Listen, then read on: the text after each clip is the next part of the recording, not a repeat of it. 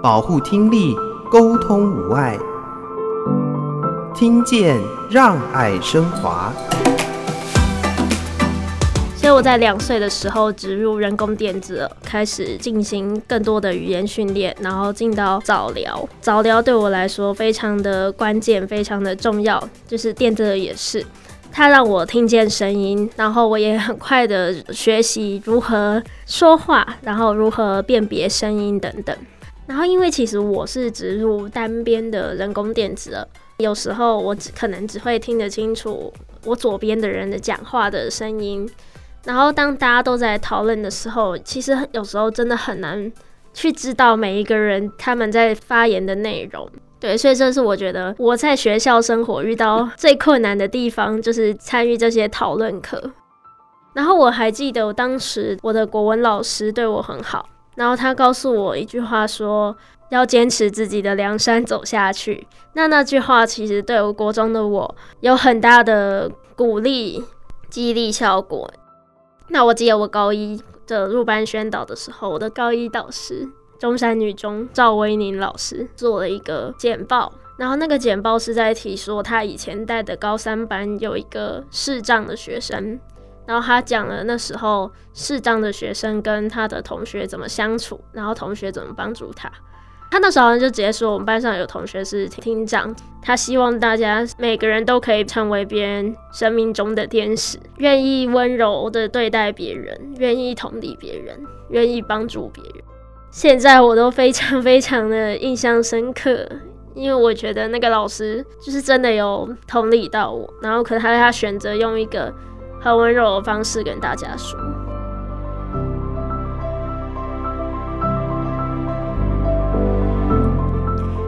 听见让爱升华，倾听让我们更靠近。我是若男。每一个人的生命当中都会面临很多的挑战，也会有许多没有办法磨灭的伤痛。许多优秀的创作者，他透过一篇一篇触动人心的文字和图像，将这些他们勇于面对生命的历程分享给所有的听众朋友。那么，也让大家看见属于他们的无限可能。今天我们的来宾梁嘉轩，在小学的时候呢，就拿过全国听障生国语文的演讲和作文的全国冠军，在国中到高中这个阶段呢，更是获得了五届的文慧奖殊荣。文慧奖也就是全国身心障碍者的文艺奖。今天我们就邀请大家一起来聆听梁家轩创作中的生命故事。家轩你好。你好，笑得很开心哦！大热天啊，来到我们汉声电台的台北的录音室，非常的感谢。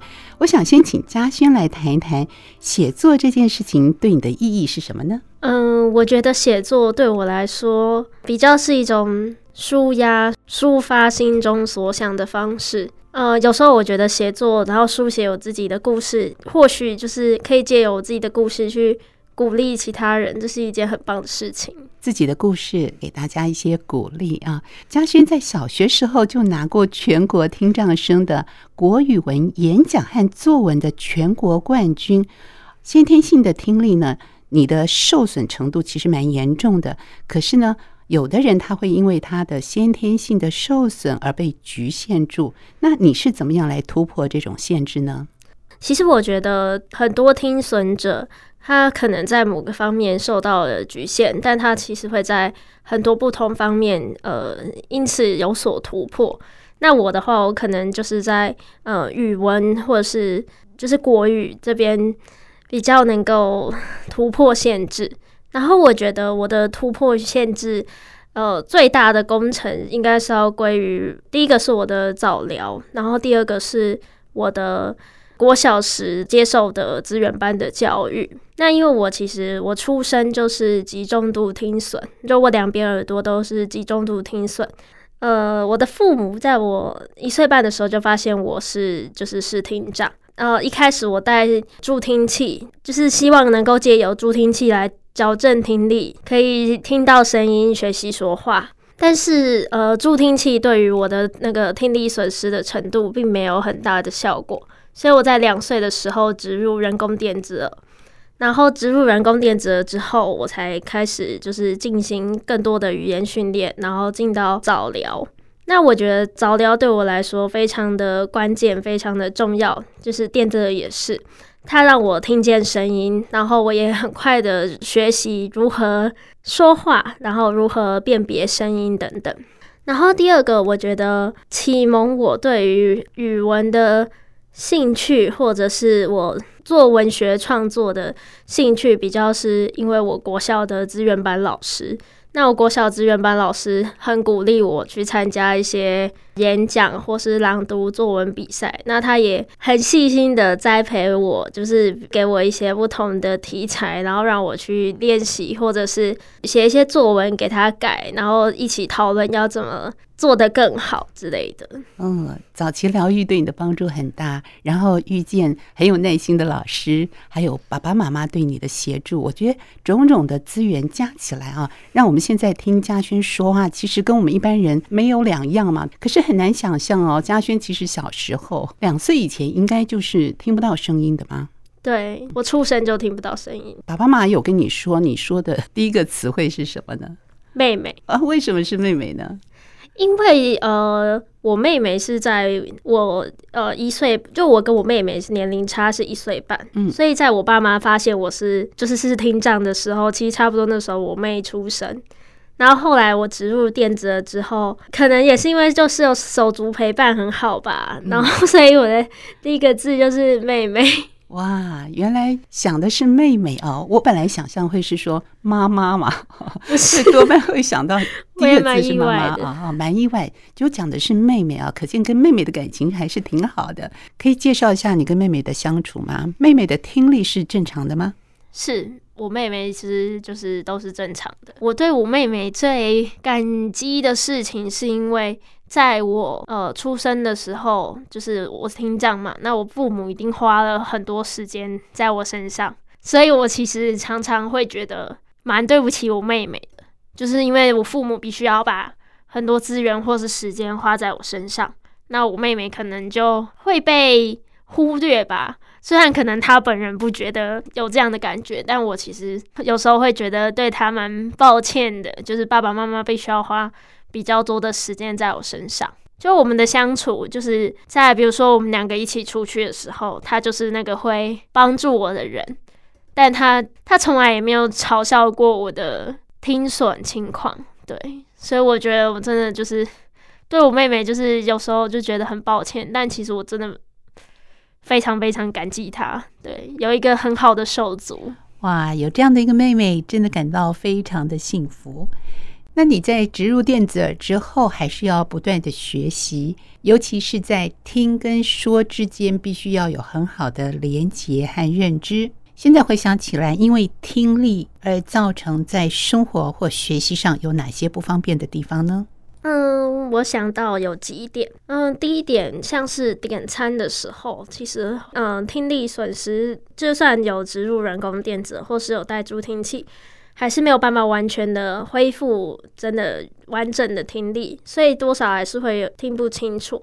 然后在餐厅啊，或者是饮料店的时候，因为周遭的声音很吵，所以有时候就会听不清楚店员讲话，然后就会不太确定店员可能呃会问你说哦，比如说冰块或甜度，但有时候你会不知道他是要问什么，然后有时候你没有适时的回应店员，店员可能就会觉得说。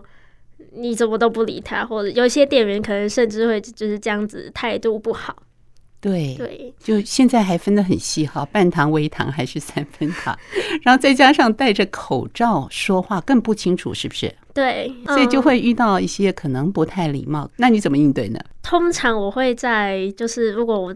他在问我第二次的时候，我就会直接跟他说：“不好意思，我是就是听障，所以我刚刚没有听清楚，就是你讲话，嗯、然后就请他再说一次啊，直接把你的状况跟他说。对，他有改善吗？呃，有些店员可能就会自己觉得不好意思吧。所以勇敢的把自己的状况和我现在的需求告诉对方，是你一开始就能够这样面对吗？还是其实有经过内心的一些调整呢？其实我觉得我没有很介意别人知道我是厅长，嗯，所以其实大部分时候如果遇到这种情况，我会直接跟就是对方讲说我是厅长，所以我听不太清楚。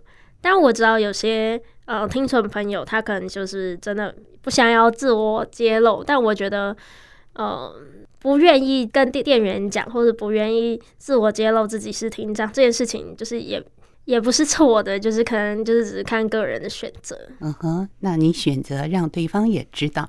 那除了点餐的时候在餐厅用餐不方便，还有哪些呢？像听电话。就我的我之前的攻读内容就是有办公室的电话，然后有时候就是会听不清楚，因为佩戴电子耳的那个音源接收的地方，并不是像一般人一样是耳朵，就是不是只是靠着耳朵，你要对到那个电子耳的麦克风，就是它接到声音的那个地方。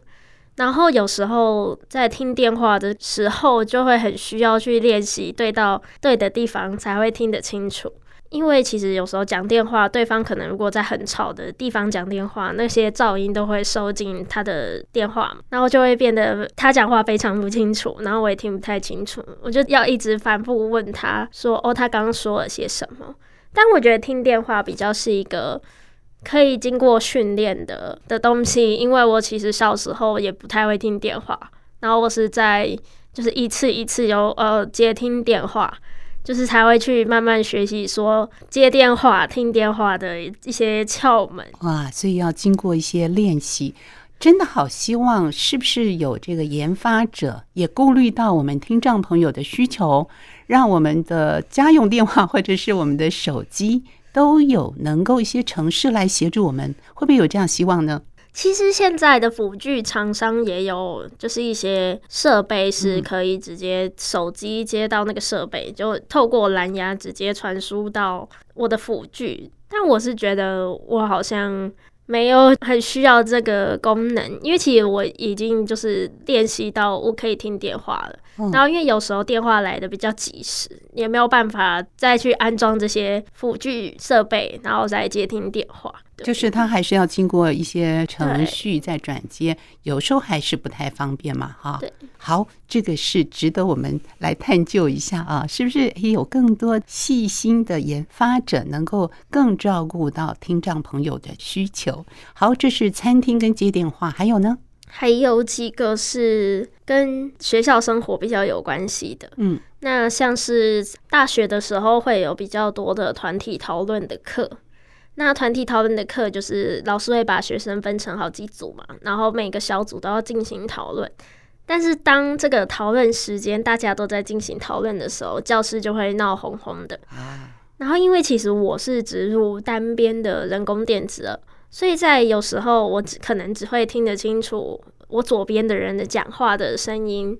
然后当大家都在讨论的时候，其实有时候真的很难去知道每一个人他们在发言的内容。啊，比如说他们现在进行到哪里的讨论，然后他们现在为什么笑，就是他们笑点是什么。其实有时候这真的是会觉得说没有办法融入大家。然后在呃，如果是跟比较不熟的同学一起进行小组讨论的时候，呃，因为不好意思打断大家讨论，所以有时候会觉得说，呃，也不好意思跟左边的人就是一直要麻烦他重述一些讨论的内容。对，所以这是我觉得我在学校生活遇到算是最困难的地方，就是参与这些讨论课。嗯。小组讨论又在同一个空间里面分好多组，大家同时在讲话。对，哇，这个接收度有点困难。那如果你主动的说，我们在座位的安排上小组讨论的话，会不会有些座位上的调整对你是有帮助的？嗯，我觉得座位上的调整可能大家坐近一点的话，当然会有帮助。嗯、但我觉得比较呃影响讨论困难的因素最多还是因为。因为整个环境，教室的环境，大家都在讨论，所以很吵，嗯、就是会有那个环境噪音。嗯哼，嗯，那因为你只有单边植入电子耳，嗯、那另外一只耳朵应该是听力是降到最低、最弱的吗？还是要戴助听器？照理来说是要戴，但是我没有戴，嗯、因为其实小时候一开始左耳植入电子耳之后，我的右耳其实原本还是有戴助听器，就是。为了刺激，就是刺激听觉，然后保留残存听力，我后来开始没戴的原因，是因为我觉得助听器会干扰我用电子耳听声音，就是两个听起来的声音非常不一样。电子耳听起来的声音就是是清楚的，你可以听到大家讲话，或者是敲桌子、敲门或风声、雨声等等。但是助听器，因为我的听力非常重，所以助听器对我来说，我只能听到。嗯嗯，就是那种大声、小声，我只知道这个东西是大声，会的话就会嗯很大声，然后小声的话可能就嗯，然后就小声。可是它没有办法让我去辨别说，哎，那个声音是什么，所以我就觉得助听器的这个声音就会让我很干扰我用电子耳听，所以我后来就没有戴。但其实应该是要戴。本来是希望它是辅助我们听力更好，结果它反而是一种干扰的声音哦。对，也许可以借助着更换啊，或者是再调整、再细腻一点，是不是能够调到一个最好的状态？因为我知道很多听损朋友应该都是单耳植入电子耳嘛，哈，我们国家的政策的补助，所以另外一只耳朵其实是要靠助听器或者是辅听器。但是现在听起来，这个电子耳是有发挥它的功能，哎，会不会觉得不平衡啊？两边，嗯，因为我没有拥有过两边的听力，嗯、所以，呃，我打从出生就是用一边的耳朵在听，所以我好像觉得没有什么适应期的问题，也觉得好像习惯它了哦。对，那在遇到困境的时候，我从你几篇文章里面都可以感觉到嘉轩非常的阳光，也非常的正向。你会试着去想说，我自己拥有了什么，而不是总是去看到缺少的那一角。是不是也举例分享你在学习上会遇到的困难，然后你是如何思考的呢？嗯，我觉得对于听损者，可能以科学习科目来说，最困难的当然是外语，因为呃，其实学母语对我们来说就已经。很困难的。那我们是因为我们在进入呃学校之前有进行早期疗愈，所以才有办法学习呃中文，学习母语。然后进到学校后，要面临另外一个语言，然后呃又要重新听、重新学习，哎，那个语言怎么发音等等，是非常困难的一件事情。那因为我个人的原因，我就是对于学习语言其实蛮有兴趣的，但常常在我学习语言的过程中，我就会觉得说会面临到非常多的困难，就可能要花比别人还要多很多很多的力气来学习，但有时候可能我还是没有办法做的跟别人一样好。这包含中文和英文吗？你特别喜欢英文，而且即将要去伦敦。英国念书对不对？对，我也要经过听说读写雅思吗？对，雅思。嗯、其实我从国小到高中，英文成绩应该都是班上的吊车尾吧。英文的读跟写可能对我来说比较容易，因为可能用看的，但是听跟说就会非常的困难。那像我之前，然后我到我到大学才开始，就是为了出国留学，然后认真准备雅思。那雅思的听跟说是不能免考的，就算是你有提供诊断证明书等等，但还是不能免考。所以我在准备听力的时候，我就必须要从零开始建立我的英文听觉，要学习怎么去听英文，然后去怎么记住这些发音。那因为我觉得我的听觉记忆不是很好，所以通常比如说像一个单字。Apple，我可能就要听好多好多遍，我才有办法记住它的发音叫做 Apple。那这样子也会听觉记忆也会连带影响到我背单字的速度。像我以前呃国小到高中的学习英文的过程中，我背单字是硬记的。就比如说 Apple，可能就是记它是 A P P L E，而不是呃照着它的发音然后来去拼出来。因为像呃，就我所知，我的同学哦，或者是我妹妹去记英文单字的时候，他们通常都是会记发音，然后来知道说，哎，这个单字怎么拼。但我就没有办法这样子，然后所以相对来说，我记得就没有办法记得很清楚，就会比较吃力，就会需要很多很多次的呃练习或者是记忆，才有办法记住。就是要花更多的时间哈，心力。一个单词一个单词把它背下来，对，不容易。就是可能一般人是用发音法或自然语感的方式背单词或理解啊，但是你要花更多的时间。可是还是很棒啊，能够完成这样的考试，申请入学，在接受我们访问之后，是不是就即将要飞往当地就读了哈？准备要开学了嘛？对，嗯，很高兴，很期待吗？很紧张，自己去吗？还是家人先会陪同一下？自己去。好，勇敢的嘉轩要开始踏上这样的一个追梦的过程。我们在这边也祝福嘉轩。可是不知道听众朋友会不会想象？你看现在我们听起来他笑谈往事，他要朝向他的梦想去圆梦。可是其实，在学习的历程里面，还是有辛苦的地方。因为能开口说话，不代表一个人能够真正的融入一般人的生活当中。求学之路，也许还有很多很多的坎坷的故事。我们待会在音乐过后，请嘉轩来跟听众朋友继续的分享。六六麦噪，音量控制在百分之六十，每天最多聆听六十分钟，享受生活，全都六。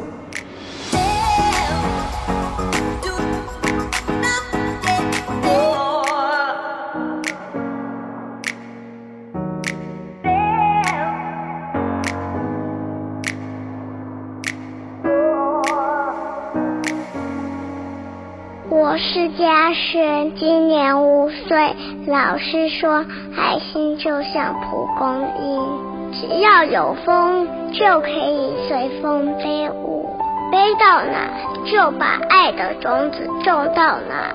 各位叔叔阿姨可以像那一阵大风，帮助我们把爱心散播到每个地方，让每个听障儿童。都能听见全世界的声音，也让全世界听到我们的梦想。妇联青藏文教基金会陪我快乐成长，是不是非常的可爱？这是五岁的嘉轩录的一则广告。在这之后，他更是参加了许许多多为听障学生所举办的作文比赛也好，朗读比赛也好。我们来听听他在高中的时候得到文慧奖的作品，这是嘉轩自己朗读其中一段。原来那就是爱，永怀的一切。所有事物的色彩是浮动的，四周宽阔且寂静。哔哔，眨着睡不饱的双眼，沉甸甸的眼皮，突然开始对生活的一切熟悉了起来。安静的悠悠光线转成有声的五光十色，对世界的连接在人工电子耳的机器提醒声温柔地展开。我的故事要从长庚医院说起。十七年前，我在这间医院出生了，是爸妈殷殷期盼的第一个孩子，也是很特别的婴儿。当我出生时，就失去了听力。我不知道当初我的父母的心情。无从体会啊，只能说上天可能跟我的父母开了个大大的玩笑吧。在知晓这件事之后，爸妈便开始找寻资源来拯救我听不见的双耳。感谢科技的发达，由于我的听损是极重度，必须植入人工电子耳才能够听见声音。于是，在长庚医院医生的巧手下。我的左耳植入了人工电子耳，一个小巧的辅具，却给了我整个世界。现在我已记不清当时第一次听见的感受，但是在听过各式各样的声音后，我能够深切地感受到，世上只有一种最美丽的声音，那便是父母亲的呼唤。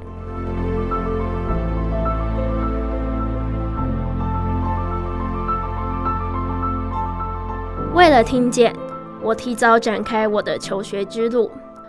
我终于和大多数孩子们一样，踏上正规的教育之路，进到一间绿意盎然的小学，遇到对我最重要的启蒙老师。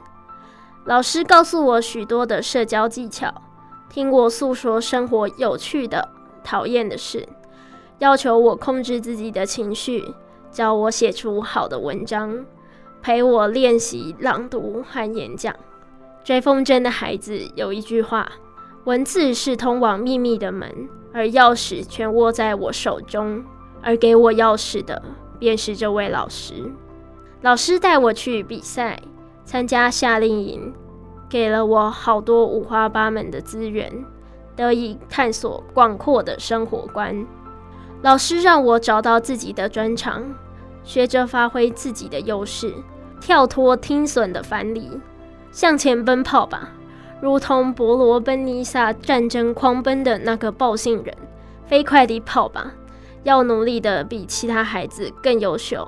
不要只当个爱哭鬼，要争气，不要动气，做一个争气的人。升上国中了，我进入了一间以升学为重的明星学校。坦白说，我的国中生活并不快乐，是最忧郁的藏蓝色。同学们也许都处在最叛逆的年纪，因为我的生命历程让我的叛逆少了些。我没有办法接受我的同学们，而他们自然也排斥着我。我讨厌自己，讨厌班上的同学，更讨厌一个带头要全班女生别和我说话的大姐头。同学之间的话题和我格格不入。每天下课，我不和同学聊天，也不和他们打球，我只是静静地看着小说，翻过一页页纸张。我能够和书写者在书里对彼此打开一方世界。泰戈尔曾说：“当日子结束时，我已站在你面前，你将看到我的疤痕，知道我曾经受伤，也已治愈。”国中时代的阅读，这是我找到治愈自己的方式。我喜欢文字，在文字之中，我总是能够恣意地占有一块地。只因我阅读，国中的国文老师成为我的良师。当了三年的国文小老师，老师曾送给我一句话：“坚持自己的良善走下去，成为支撑我的力量。”三年过去，脱下蓝色的制服，卸除灰色的情绪，我选择一条独树一格的路，舍弃成为绿衣人的光环。穿上绣着学号的雪白制服，我是一张白纸。我要在新的地方，我爱的校园，染上我真正的颜色。我选择自己的归处，我正勇敢驶向十六岁全新的梦想。所有曾经不看好我的人，给了我莫大的勇气。我想成为不畏世俗眼光的人，绝不同流合污，记住自己最难过的模样。生活不会更糟糕了，只会在伤口一点一滴愈合后，和最快乐的自己相遇。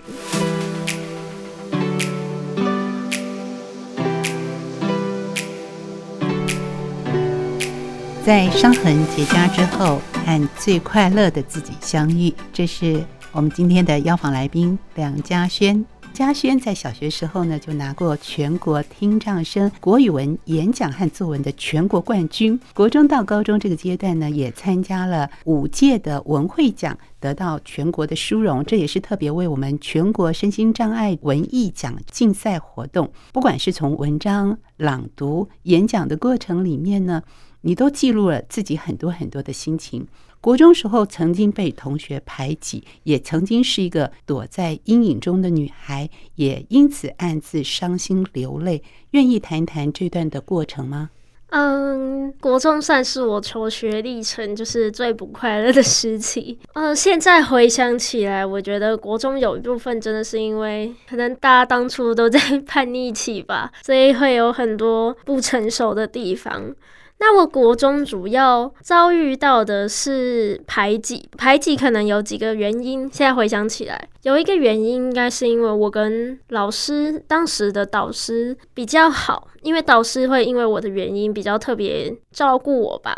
那我当时的国中导师是班上没有很喜欢他，所以班上就会觉得说，哦，老师为什么要对我特别好？然后可能因为不喜欢老师的关系，就连带不喜欢我。那第二个原因，我觉得是因为我自己的个性。我的个性，我觉得比较是，我很没有办法接受比如说像作弊啊，或者是一些嗯欺负老师的事情，就会觉得说为什么要这样子做，然后我就会很想要伸张正义，就是我自己个人认为的正义的关系。然后当时大家可能同学就会觉得说，哦，我为什么要揭露他们作弊？那其实讲难听一点就是两别啊，但是讲好听一点就是我在呃伸张正义。但我就觉得，国中这段时间就是我必须要面临到很多人际关系的处理，对，这我觉得是我国中面临到最大的课题。然后我还记得我当时我的国文老师对我很好，然后他告诉我一句话说，要坚持自己的梁山走下去。那那句话其实对我国中的我有很大的鼓励激励效果。当时他说我在国中可能找不到。跟我志趣相投的人，但是这个世界很大，所以等到我可能到了高中，我就会找到一群呃真心喜欢我或是真心能够接纳我的人。这就是一个大家可能一定会经历的过程。是我国中算是一次比较严重的事件，是有一次就是我在教室被拍耳朵这件事情。有一次在上家政课的时候，那当时坐在我后面的一个男同学，他可能就是在跟旁边的同学聊天啊，然后他们在玩真心话大冒险，然后那个我后面的男同学输了，然后他隔壁的女同学就跟他说，叫他就是选大冒险，不可以选真心话。然后那个大冒险的内容就是那个男同学从我的背后双手拍我的耳朵，但他知道你那个耳朵其实有装电子耳，知道。哇，那个当下一定很震撼吧？我记得我当下转过去跟他说：“你可以拍我的耳朵，但你不可以拍我的电子耳。”但其实我现在回想起来，我有点不知道为什么我那时候要说这句话。但我可能真的是有点吓到。我记得我那时候就有点不知道要怎么讲，因为我知道这件事情讲出去，我爸爸妈妈一定会非常难过，所以我就跟他们说了。我爸爸妈妈就是非常非常生气。然后他们就是希望那个男同学跟他家长可以跟我道歉，就我也有跟资源班老师讲。然后资源班老师那时候跟我讲一句话，我到现在都还记得。他说：“你认为你妈妈把事情就是闹大，就是可能要叫对方家长来道歉什么，这件事情对这个事情有帮助吗？”然后我当下就觉得，我的资源班老师就是我的特教老师，不是应该要站在我这边吗？为什么他会觉得说？叫对方道歉，或是叫对方家长来了解这件事情，是把事情闹大吗？其实这个事情应该是一个对我的算是尊重吗？所以那时候那句话，我到现在都还记得非常清楚。听到这句话，你当下的感受是什么？我觉得那个老师没有完全没有办法同理一个特殊生在他班级受到的对待，嗯、然后他也没有办法发挥他应该有的。角色去同理我，或是陪伴我。那你会希望老师怎么样来处理这件事情？呃，希望这位男同学给你说些什么或做些什么呢？就是这些事情的后续，其实是那个男同学来跟我道歉，他还写了一个算是道歉函吗？还是卡片给我？然后他妈妈也有来学校跟我道歉，说就是真的很抱歉，他不应该这样子拍我的耳朵。然后，其实当下我也觉得，我只是想要他一句道歉，然后理解，这样就够了。就我也没有要要求什么。但我比较那时候比较介意的是那个女同学，我比较没办法释怀的是那个女同学为什么要提出这个提议。就是大家那时候其实多少都会因为怂恿，然后可能做出一些其实他也知道他不应该做的事情。对，其实当初我也很介意为什么我的导师没有很认真 处理这件事情。就我的父母有跟我的导师说，希望他可以留，就是他们的联络方式留给那个女同学，然后希望女同学的，就是家长可以联络我的爸爸妈妈，就是让他们知道这件事情。那那时候也没有说真的要求说他们一定要道歉还是怎样的，就是被已读不回的那种感觉，对。然后那时候后来女同学又传那个赖讯息给我，然后就可能就是写说抱歉，那我们是还是朋友吗？然后我当下就想说，哈，就是你怎么还传讯息，然后跟我讲说，哦，那我们还是朋友嘛？就好像这件事情就是就是轻轻带过的那种感觉。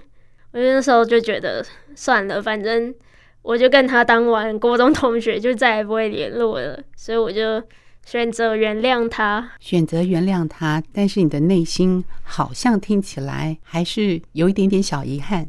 对，希望其实能够当面的跟你说，把你受到身体的伤害、心理的伤害也让对方知道。如果道歉的话，也是一个真心的、诚恳的道歉。因为其实我觉得当时他的那个讯息让我觉得他其实没有真的理解说他不应该做这件事情，而且这件事情就是对我的伤害非常的大。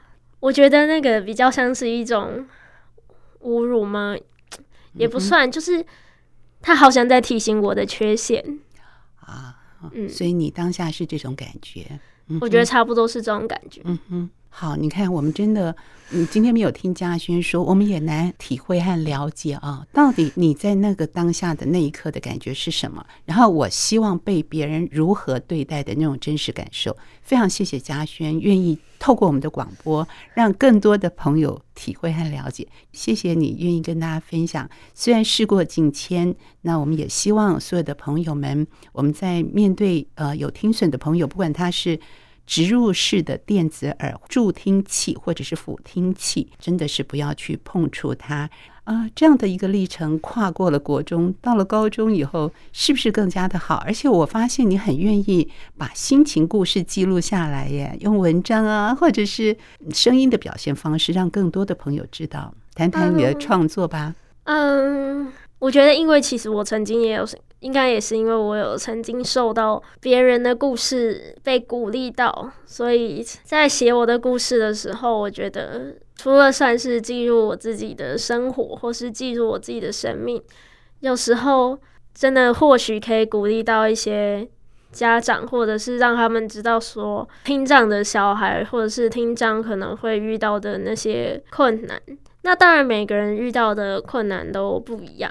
那我也只是书写我自己的经历，给分享给大家。然后刚刚提到说，我从呃，我国中过得没有很快乐，但我到高中之后，就像我的国中的国文老师讲的一样，我遇到非常多很好的同学跟老师，所以我高中过得非常快乐。好美丽的相遇啊！能够遇到知心的同学啊，协助你的老师，真是一辈子非常幸福也非常感恩的事情。所以这一段算是开始跟快乐的自己相遇吗？是，我想要分享一个故事。好，就是我高一的时候有入班宣导。那入班宣导的话，其实就是特教老师会进到就是听障生在的班级，然后跟大家分享说，就是班上有同学有这样的情况，然后大家可以怎么帮助他等等。那我记得我高一的入班宣导的时候，我的高一导师中山女中赵薇宁老师做了一个简报，然后那个简报是在提说他以前带的高三班有一个视障的学生。然后他讲了那时候视障的学生跟他的同学怎么相处，然后同学怎么帮助他。他那时候就直接说，我们班上有同学是厅长，他希望大家每个人都可以成为别人生命中的天使，就是每个人都可以愿意温柔的对待别人，愿意同理别人，愿意帮助别人。那个事情一直到现在我都非常非常的印象深刻。因为我觉得那个老师就是真的有同理到我，然后可能他他选择用一个很温柔的方式跟大家说，在生命中遇见贵人，遇见天使，也让自己长出力量，日后成为别人的天使。这是我们今天在节目当中跟听众朋友分享梁嘉轩如何与快乐的自己相遇。我们将继续在下周的节目当中跟听众朋友分享嘉轩的故事。感谢大家的收听，我是若楠，下周见，拜拜。